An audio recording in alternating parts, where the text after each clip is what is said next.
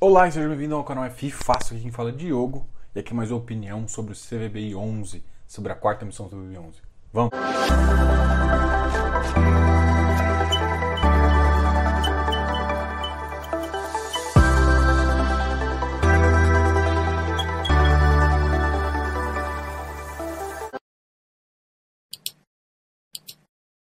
Bom, então tá. Então a gente hoje vai falar sobre o CVBI 11.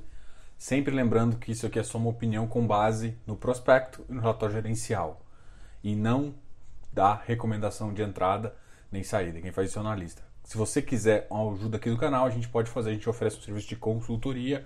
E aí a consultoria sim pode dizer para entrar ou não no ativo dependendo do seu portfólio e como você lida com risco. Beleza? Então vamos falar um pouquinho sobre o seu VBI. É um ativo da VBI Real Estate uma gestora bem renomada aí no mercado. Uma das coisas que eu gosto de falar e faz parte de você é conhecer o time de gestão. E a gente já conversou com esse time de gestão, a gente já conversou com o Vitor Martins. Aqui em cima vai aparecer o card, dá uma olhada nesse vídeo que você vai entender um pouquinho. E a gente vai continuar falando. Vamos começar falando um pouquinho do status como ele está hoje, depois a gente fala da quarta emissão e também fala ah, das mudanças que vão ter no pipeline. Tudo bem? Então vai ser essa sequência. Então vamos começar falando Hoje ele está com mais ou menos 8.360 cotistas, tem um VP 99,91, um patrimônio líquido de 352,38 milhões. Uh, o último rendimento foi um rendimento, acho que dos mais altos que ele já pagou, 1,95, gerando um dividend yield de 1,81%. E o dividend yield, um VP, baseado no valor patrimonial, de 1,95, que é próximo de 100, né? Uma das coisas que eu quero sempre que vocês analisem é que esse número para mim não diz tanto. Como assim, Diogo? Porque muita gente costuma pegar o dividend yield mensal e analisar. Matematicamente isso é correto. Mas se você for olhar ao longo do ano, você consegue ver altos e baixos. Então é melhor você pegar os últimos 12 meses para entender mais ou menos, às vezes até os últimos seis meses, porque os últimos, os primeiros seis meses tiveram um yield mais baixo, até para você ter uma projeção melhor do que o ativo. Então, mas nunca pegue só um yield, porque pode ser no momento onde o yield está mais alto e você vai tomar uma decisão, às vezes, embasada em matemática, mas que, que você está pegando uma distorção variável. Eu falo um pouco de distorção variável porque a gente sempre pensa numa, numa análise, numa curva normal. Então, às vezes, o ponto pode estar muito fora do normal, normal e você, você vai, a sua referência vai ser toda péssima. Depois desse nerdismo todo sobre estatística, vamos sim falar do ativo. E com base nos últimos 12 meses, ele pagou 10,38 reais para uma cota. Significa mais ou menos 10,38%. O que não, se você analisar os 1,81 dá mais de 20%, não é os 20% exatamente, mas é um 10,38% numa taxa de juros anual de 2%. Então ele teve um spread de 8% em relação à taxa de juros, o que, dadas as considerações desse ativo, é ótimo, excelente, e a gente pode sim levar em consideração como positivo. Durante a pandemia, logo uns dois, três meses depois, soltaram um fato relevante com duas mudanças. A primeira mudança foi a redução da taxa de administração de 1,3 para 1,1%, e depois, no segundo semestre, eles teriam reduzido ou anulado a taxa de performance. Né? Isso fez com que também pagasse um pouco mais de yield e o ativo recuperasse um pouco mais rápido também, o que mostra sempre que a VBI tem um alinhamento com o seu cotista. Outro fator que a gente gosta de analisar é analisar a carteira média ponderada. E duas coisas são sempre chamam a duration. Nesse caso aqui, a gestão prefere falar do prazo médio. O prazo médio tem uma certa diferença com duration, tá? Mas a gente vai usar o prazo médio como referência e também, ah, normalmente, alguns gestores preferem falar da taxa mais inflação. Aqui eles já já fazem uma estimativa da inflação englobada no próprio ativo, tá ok? Então são essas duas coisas que é diferente do relatório gerencial da VBI de outras gestoras. Então isso é importante para você poder analisar.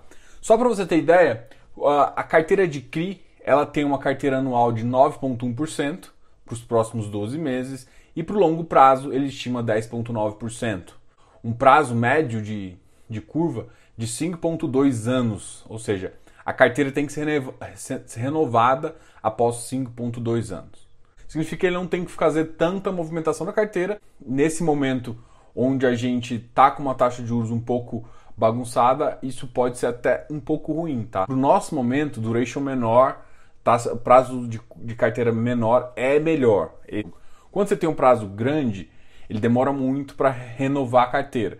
Então, você tem uma taxa ruim atrelada a um passado, é ruim. A emissão, a gente comentou, né?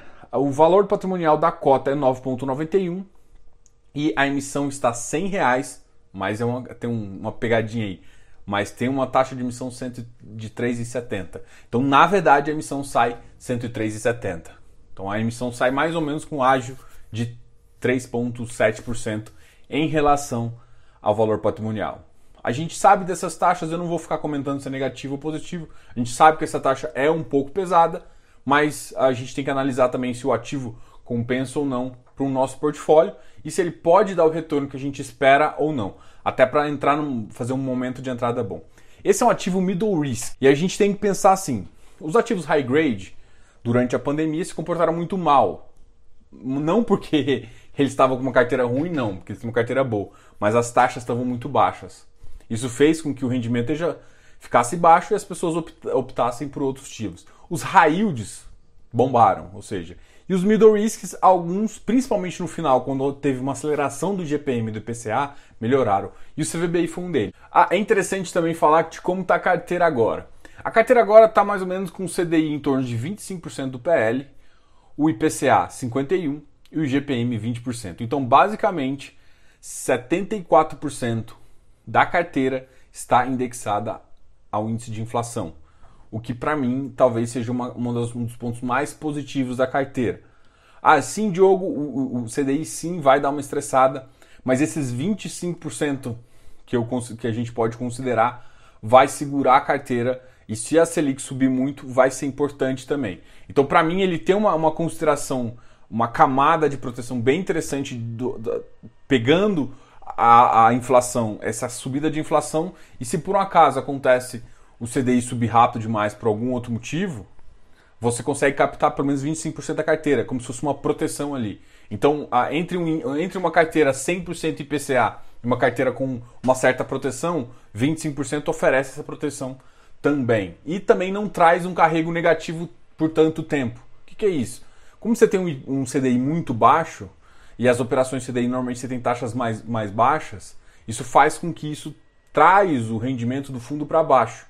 E com 25% pesa um pouquinho, mas não pesa o suficiente dele não conseguir te entregar bons resultados, que é o que aconteceu justamente nesse mês, entregando 1,95. Tem que lembrar que isso não, não acho que isso vai se repetir por muito tempo, mas é claro que a gente sabe que a inflação ainda está acelerada e não deve reduzir para patamares mais normais por pouco tempo. Ah, uma das coisas que eu gosto de, de, de falar aqui também é que os gestores eles miram no spread de crédito em torno de 4% em 4% em relação à taxa base, à taxa livre de risco, tanto NTNBs quanto a, a Selic. E isso faz com que a, eles consigam uma rentabilidade atrativa, mas a carteira fique com risco adequado. Essa estratégia, ela tenta pegar maior rentabilidade com spread adequado e entregando para você cotista um, um yield um pouquinho maior do que você faz com risco menor. Aqui, ó, como eu falei lá no começo, nossa, não adianta olhar simplesmente o 1,95. Você tem que olhar que na pior, no pior cenário da crise, em maio, uh, abril, maio, junho foram os piores meses que ele pagou dividendo. E nesse, nesse período ele pagou 0,5. Se você pensar numa cota base 99, 91, cota base 100, é mais ou menos 0,5% de incentivo. Uma das coisas que todo mundo fala, muita gente gosta e, e é interessante também, um rating. Né? O que é o rating? É aquela agência de, de crédito que vai lá e dá uma nota na operação. E é por isso que chama-se high grade. O high grade significa uma nota alta dessa agência. Só que o que muita gente às vezes não sabe é que uma, uma nota alta, uma nota para se dar é um peso na carteira, ou seja, existe um custo. E algumas operações esse custo fica muito, muito alto e você espreme a operação, espreme a taxa da operação. Então, o que acontece na, na, VBI, eu gosto muito dessa visão deles, isso está acontecendo com várias outras gestoras também. Eles fazem o próprio rate interno, então eles fazem critérios e esses critérios eles, utilizam para analisar esse CRI e pontuar para ver como, como que ele está em termos de risco na sua carteira. Isso é interessante por quê? Porque se eles tivessem que fazer um rating externo, o custo seria muito maior e isso espremeria a, a, a operação. Então ele consegue entregar, inclusive, mais para o cotista e conhecer o tipo de risco. Inclusive, tem a comparação do que eles consideram e comparado com Moody's, S&P e Fleet. E a maior parte na carteira deles, uh, segundo a avaliação deles mesmos, é claro, mas uma avaliação bem, bem interessante para quem já leu o documento, é acima de A. É uma é o A menos. Então eu, eu gosto dessa visão. Claro, eles investem em B, né, que seria um grau, acho que bem acima do Brasil, por exemplo, mas é o último grau de especulação, mas uma porcentagem menor. Ou seja, eles pegam sim operações com risco maior para taxa, mas o centro da carteira dele está numa carteira A. Quer entender como funciona a cabeça de crédito da VBI? Lê essa política de gestão de, de risco aqui que mostra exatamente. Então agora a gente vai falar um pouquinho da quarta emissão. E a quarta emissão vem 202,5 milhões. Para quem tem 352, significa que a gente vai para um PL de 554 milhões. Será uma oferta CVM 400.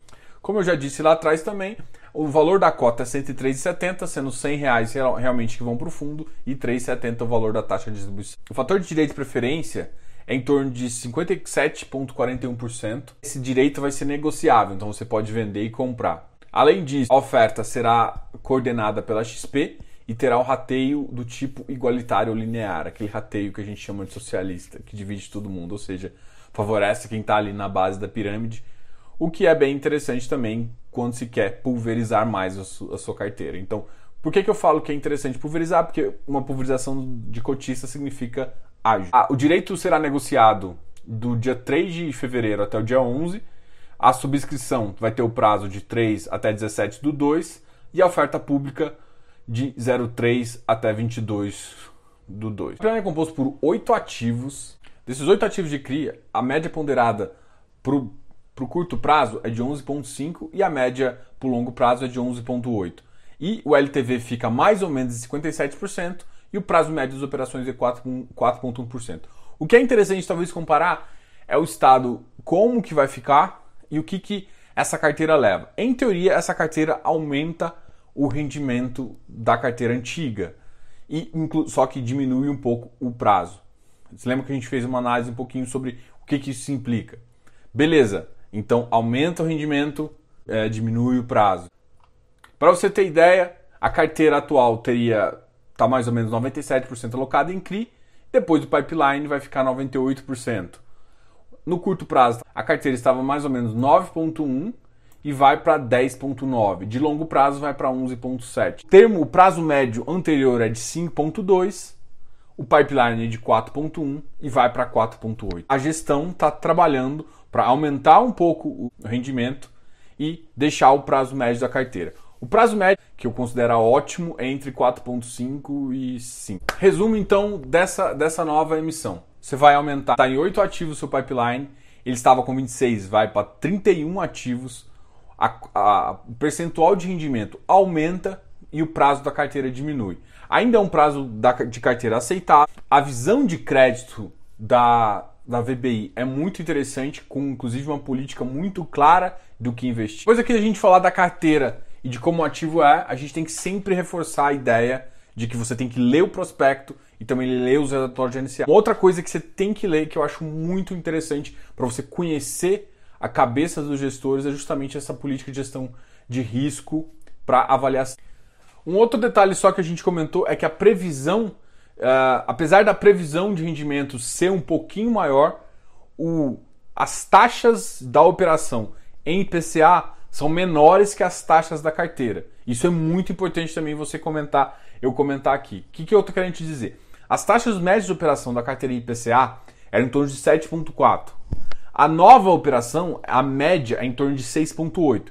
Em CDI era mais ou menos 2,2 e vai para 4,7. Mas tem que lembrar que CDI sempre é a menor proporção da carteira. Então, ou seja, a carteira em termos de taxa piora um pouquinho, sai de 7,4 e vai para 7,1 e a, a, a, carteira de CDI melhora de 2,2 para 2,9. Então você lembra daquela proteção que eu tô querendo, eu tava falando que a gente está fazendo? Sim, ele está aumentando, talvez inclusive para aproveitar essa subida de taxa aí que a gente pode ter no mercado. Sim, essa alocação inteira é em IPCA e CDI, mas isso vai fazer um, baixar um pouquinho de taxa de IPCA, aumentar um pouco da taxa de CDI e você vai conseguir aproveitar essa, essa subida de CDI. Então, essa é a visão da carteira que a gente tem que ter do pipeline e como você tem que pensar essa carteira, tá ok? Lembre sempre de se inscrever aqui no canal, dar um like nesse vídeo e comente aqui o que você achou. Tem alguma dúvida sobre essa, esse prospecto? Tem alguma dúvida? Fale aqui que a gente pode talvez te ajudar, tá ok? Nunca em recomendação, sempre em mostrar aqui. Qualquer dúvida também, você sempre pode contratar uma consultoria para te ajudar. Grande abraço, Diogo, canal F Fácil.